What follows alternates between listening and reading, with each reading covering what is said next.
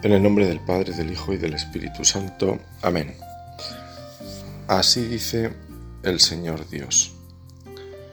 Yo mismo en persona buscaré a mis ovejas, siguiendo su rastro, como sigue el pastor el rastro de su rebaño cuando las ovejas se le dispersan. Así seguiré yo el rastro de mis ovejas y las libraré sacándolas de todos los lugares por donde se desperdigaron, un día de oscuridad y nubarrones. Las sacaré de entre los pueblos, las congregaré de los países, las traeré a su tierra, las apacentaré en los montes de Israel, en las cañadas y en los poblados del país. Las apacentaré en ricos pastizales. Tendrán sus dehesas en los montes más altos de Israel se recostarán en fértiles dehesas y pastarán pastos jugosos en los montes de Israel. Yo mismo apacentaré mis ovejas. Yo mismo les haré sestear, oráculo del Señor Dios.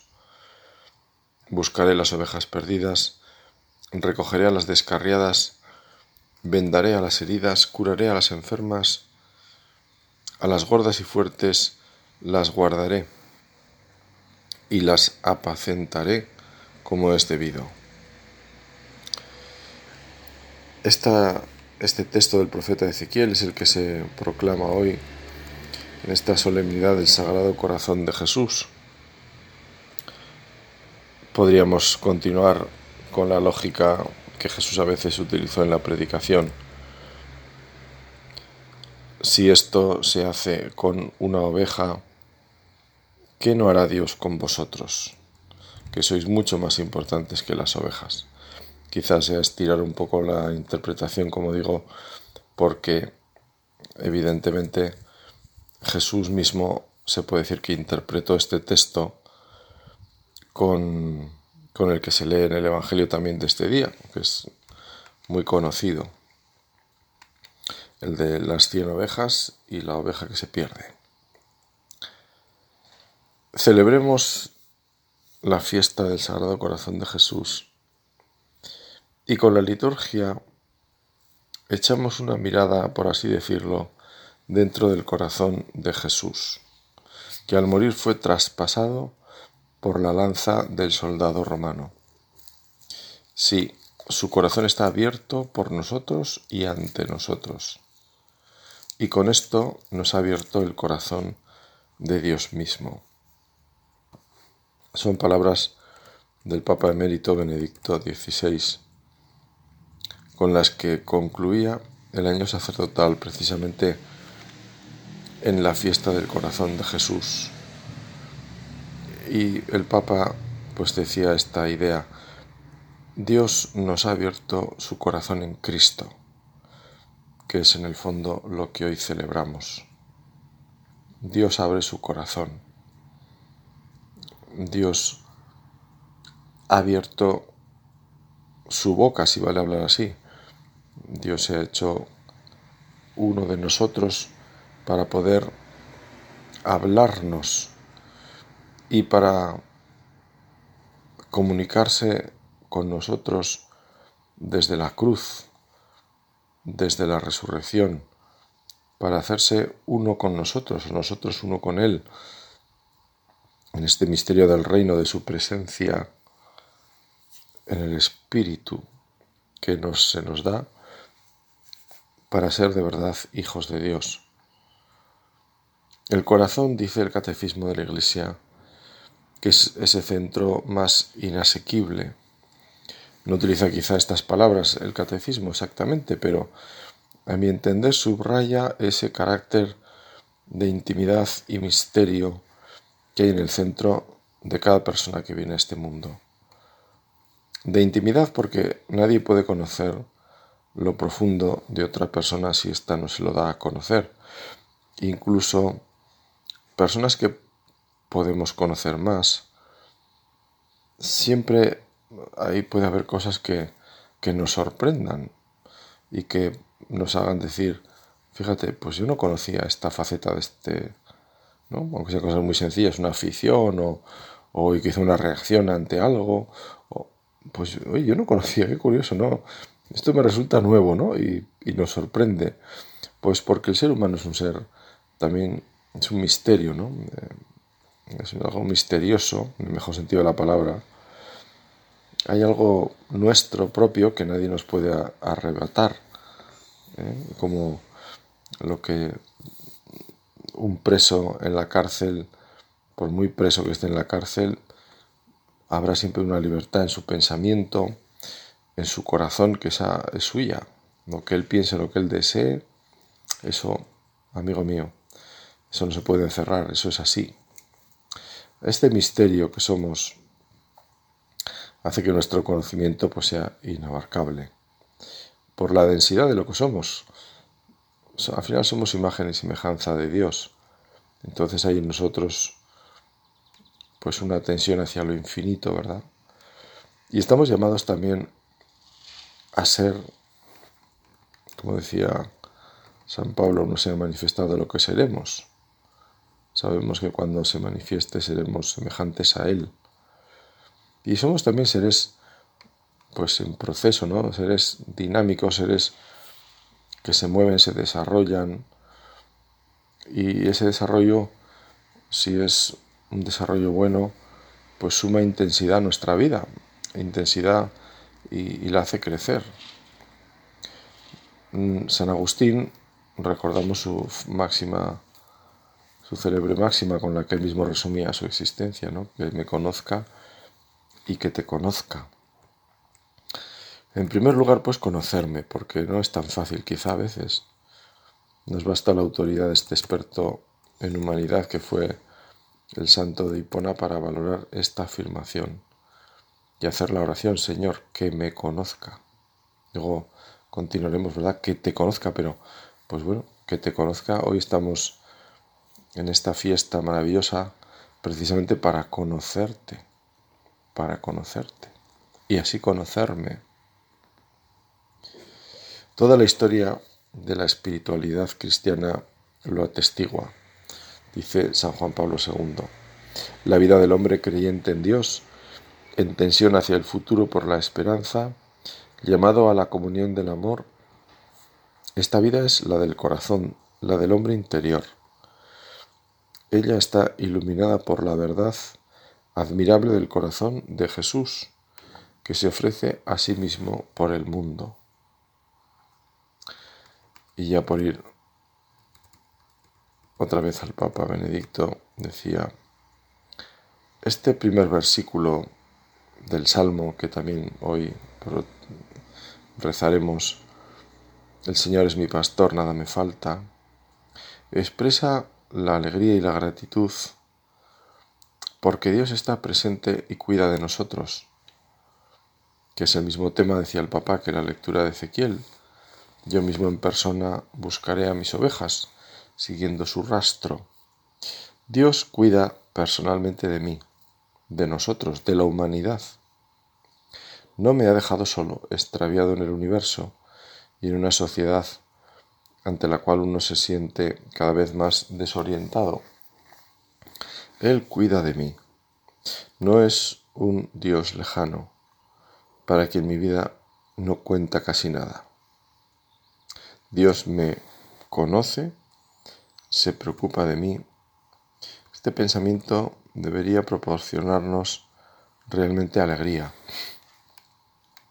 Dejemos, terminó el Papa, que penetre intensamente en nuestro interior. Pues aquí tenemos una primera petición para Dios. Que este pensamiento, Señor, tú cuidas de mí, tú me proteges. A la sombra de tus alas Puedo cantar con júbilo, como dice la escritura.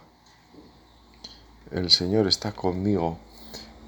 Y este pensamiento que es, en el fondo, lo sustancial de la vida cristiana, que somos hijos. Y si somos hijos, es porque el Señor nos cuida, como dice hoy la, este Evangelio, ¿no? El Señor, además, no es, que, no es que nos cuide, no es que nos vigile, es que nos busca si, nos extraviamos. Lo que hace falta es que nos dejemos encontrar. El Señor ha dejado muchas, como diríamos, como señales ¿no? para, para nuestro camino. Perderse ya es si uno se empeña en perderse, podemos decir así. El Señor es, entra dentro de la providencia de Dios y luego también del misterio de la vida de cada uno. Es verdad que hay gente, hay personas que igual su vida, igual no seguro, ha sido mucho más complicada, más estrellada, más... Pero siempre habrá señales porque la creación, lo, lo decimos siempre, es el primer libro de Dios y luego nuestra propia historia. Hay una providencia de Dios en nuestra historia. El Señor pasa seguro, seguro. Esto también nos tiene que dar esa, pues esa tranquilidad de saber que la salvación está en las manos de Dios. Ya la ha hecho en Cristo y a nosotros nos toca colaborar con esa con ese plan de Dios, pero en lo que nos toque, ¿no? En lo que nos toque. Ser fieles a, a ese paso del Señor para otras personas, pero primero ser muy conscientes de que el que pasa es Él. El que pasa es Él. Yo estoy por ahí, pero el que pasa, el que pasa es Cristo y nadie ama a cada persona más que Cristo, porque cada persona es de Cristo ha dado su vida por él y es oveja de su rebaño. El corazón es también hogar central de la conversión que Dios desea de parte del hombre para el hombre con el fin de entrar en su intimidad, en su amor. Dios ha creado al hombre para que éste no sea ni indiferente ni frío, sino que esté abierto a Dios. Qué bellas son las palabras del profeta, arrancaré de vuestra carne el corazón de piedra y os daré un corazón de carne.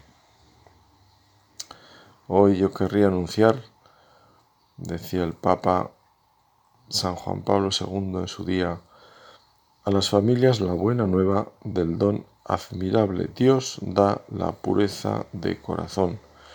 Dios permite vivir un amor verdadero lo decía el Papa en este contexto precisamente del corazón de Cristo, que es el corazón puro por excelencia y en el que nosotros estamos renovados, estamos lavados en la sangre de ese corazón para poder vivir esa pureza de corazón, ese amor verdadero, ese amor limpio al que estamos llamados y que en algunos contextos puede parecer un imposible o puede parecer una cosa, qué sé yo, heroica. Bueno, heroico en la vida todo es heroico, pero, pero Dios lo hace posible, ciertamente. Es el grito del Papa que lleno de fe y sabiduría, por tanto, sabe que esta pureza de corazón es un don de Dios, que hay que pedirlo y buscarlo. Hay que querer entrar en esa bienaventuranza. Bienaventurados los limpios de corazón, porque ellos verán a Dios. Sabemos que esa transformación la realiza Cristo, ese Cordero que nos ha lavado en su sangre, el Cordero inocente, el buen pastor que nos llama, que nos lleva a las praderas que alimentan, las de su palabra, las de su vida entregada en los sacramentos, el testimonio, seguía el Papa, de muchas familias enseña abundantemente que las virtudes de la fidelidad hacen feliz, que la generosidad de los cónyuges del uno para el otro y juntos de cara a sus hijos es una verdadera fuente de felicidad.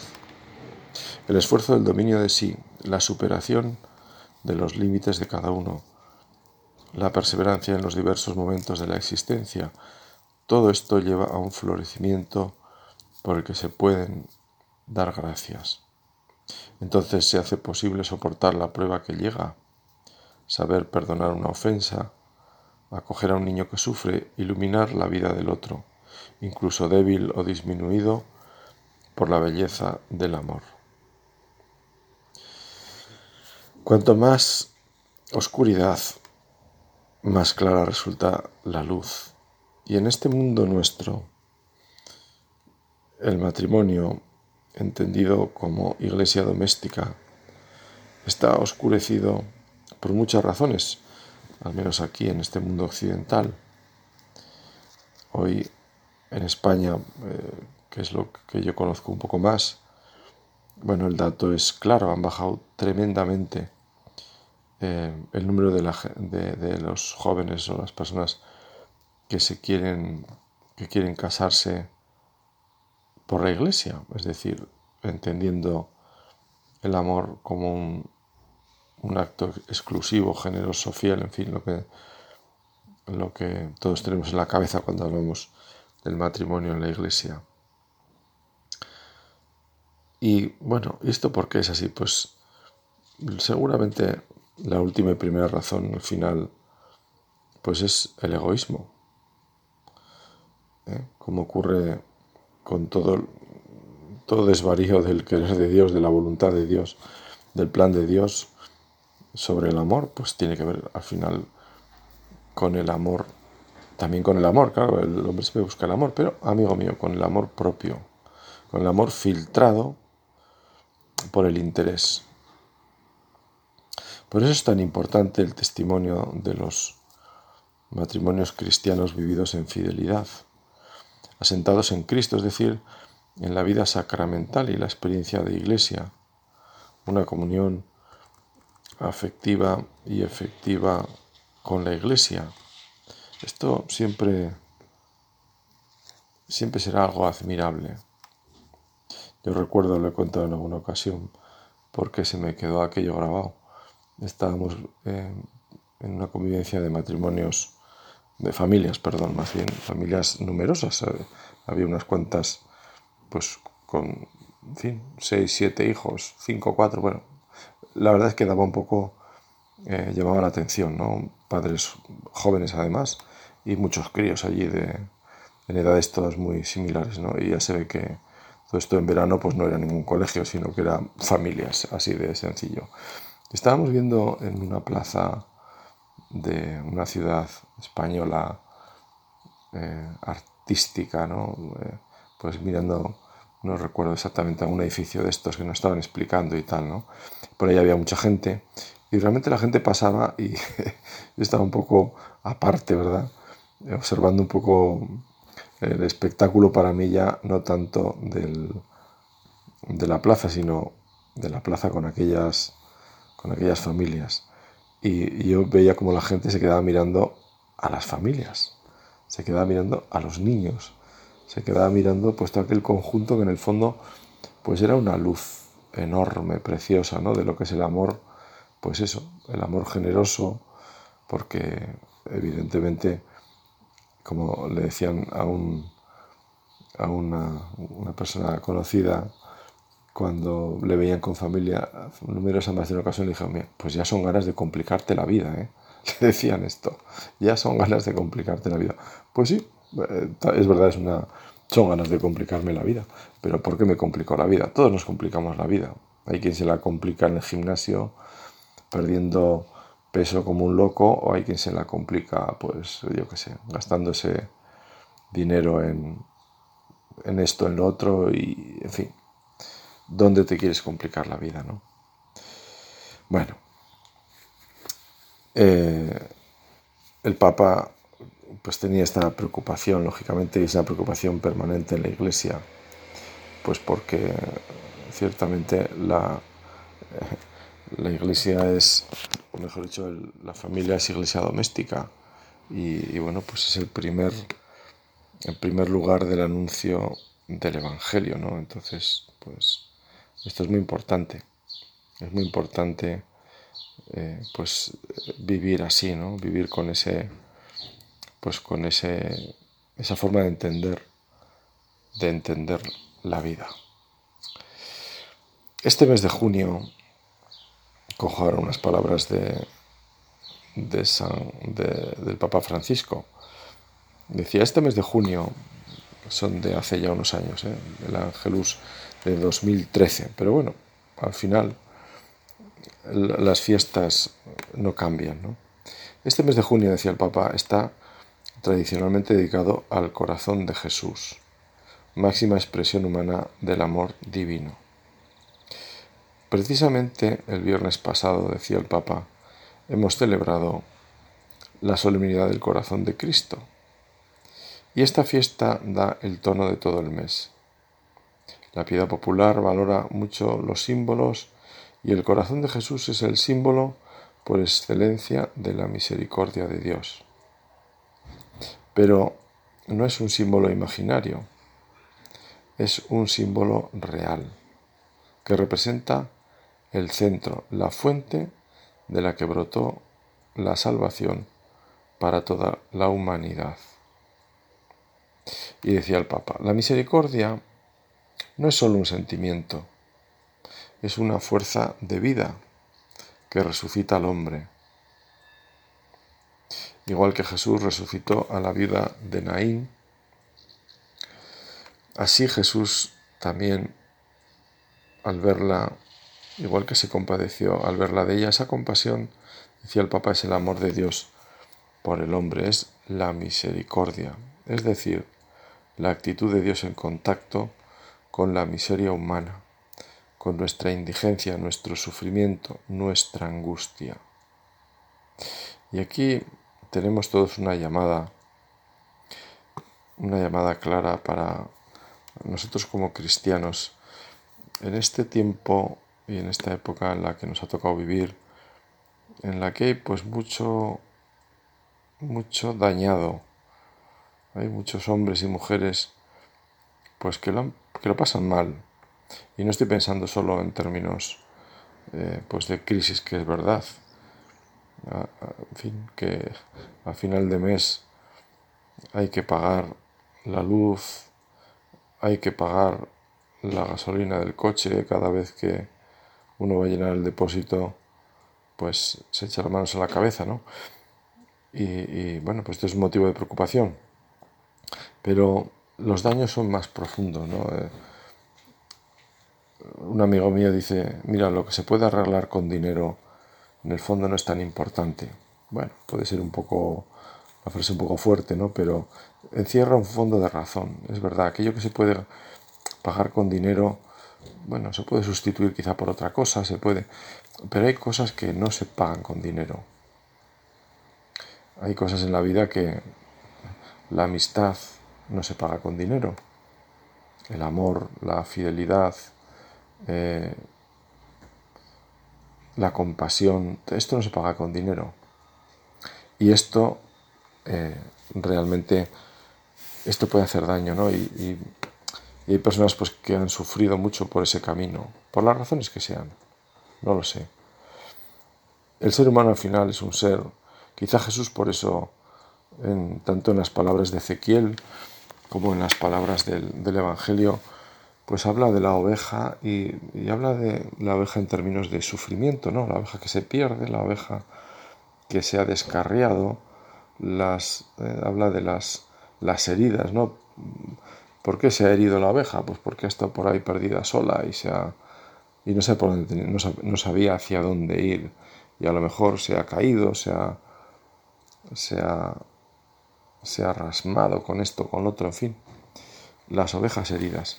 Hoy en eh, nuestro mundo hay, hay mucha herida, pues porque en el fondo también hay mucho pecado y el pecado siempre deja heridas. El mal no es inocente. El mal no es inocente.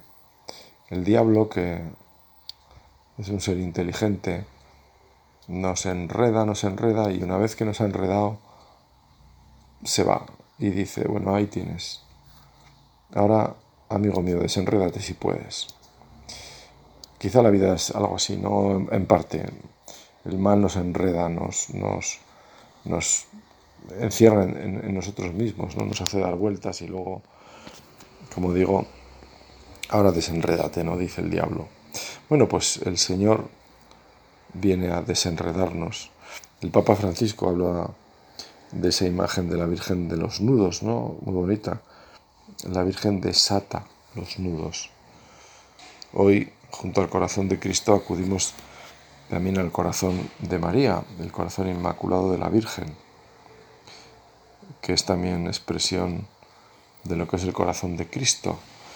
Y acudimos a ella en esta meditación para pedir, pues, por nosotros mismos también, ¿no? Porque, pues es verdad que tenemos también nuestros nudos y nuestros enredos, y, pero gracias a Dios tenemos al menos la luz de saber dónde nos desenredamos, cómo nos desenredamos, quién nos desenreda. Mm, sabemos como cristianos que, que acudir al sacramento del perdón pues es, eh, ya está, es la solución, porque ahí nos desenreda Cristo con sus palabras, vete y no peques más, las de la mujer adúltera, la que escuchó, las escuchamos también nosotros, ¿no? Vete en paz. Y ya está, y es una palabra dicha en el nombre del Señor, y es una palabra, por lo tanto, eficaz, que es que nos manda en paz, nos manda desenredados nos manda desenredados. Pero esto que nosotros, gracias a Dios, conocemos o que sabemos y que tenemos experiencia de él, aunque siempre podemos mejorar y renovar porque eh, somos así también, ¿no? Pero bueno, sí que es verdad que hay mucha gente que no, esto no lo, no lo sabe, ¿no? no tampoco tiene la experiencia de la confesión, pues una experiencia de hace mil años, ¿no? no, es una experiencia seria y, y a lo mejor, no lo sé, hay personas que vienen, que hablan con nosotros, que conocemos y, y uno da ganas de decirle, pues en mitad de la conversación, mira, qué bien te vendría confesarte, ¿no? Vas escuchando cosas y, bueno, qué bien te vendría confesarte. Ciertamente, como dice la oración de la iglesia, ¿no? Dame, Señor, el gesto y la palabra oportunas ante el hombre desamparado. Pues es verdad que hay que saber cómo decir las cosas, cuándo decir las cosas, también para no herir y, porque no las, eh, no, las decimos porque seamos mejores o porque más listos, ¿no? sino simplemente porque invitamos, como decía el Papa tantas veces, ¿no? la, la fe, las cosas buenas se proponen, no se imponen, pero también hay que proponerlas y, y también hay que decirlo. Y también hay que decirlo, quizá esa palabra, una persona puede estar necesitando una palabra así, ¿no? Oye, ¿por qué no te confiesas? Anímate. Yo te acompaño si quieres. Mira, yo suelo ir a tal sitio, pues oye, te vienes conmigo, ya verás. Ya te ayudarán, no te preocupes. Tú empieza por lo que más te cueste, lo que más te duela, lo que menos te apetece decir y sé sincero y ya está. Porque un corazón contrito y humillado el Señor no lo desprecia. Y la confesión es eso, poner nuestro corazón pues ante el corazón de Cristo. Bueno, y se nos va terminando ya este rato de meditación y vamos a terminar pues quiero terminar con unas palabras del Papa a la Virgen, al corazón inmaculado de María decía el Papa, al corazón de madre, que compartía al máximo la compasión de Dios. Todos sabemos cuándo, en la pasión y muerte de Jesús. Decía el Papa, que María nos ayude a ser mansos, humildes y misericordiosos con nuestros hermanos. Pues añadir sería estropear. Que María nos ayude a ser mansos, humildes y misericordiosos con nuestros hermanos. Que así sea.